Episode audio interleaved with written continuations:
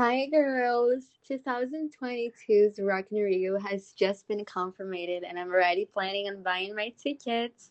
Are you guys coming with me? Wow, I haven't been to a festival like that for years. I don't consider Rock in Rio a festival. Like, I think festivals are more like a traditional thing with an important meaning and all that. I'd agree.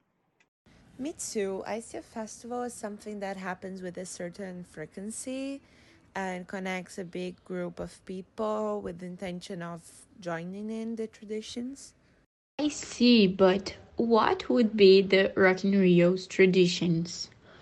The concerts are divided into many stages and also some special activities and games, such as the dance music, where people compete to see who dances the most, and the Ferris wheel.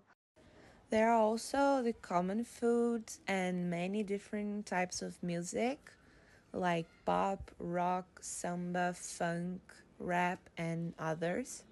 Oh, okay. Seeing from this point of view, it might be a festival. And it's a good one because singers all over the world come to make concerts, and people all over the country come to listen to their favorite artists. Right? We're so lucky to live in Rio. At least we don't have to pay the tickets to travel, just the ones to get into the festival and enjoy. Yeah, I have never thought about it.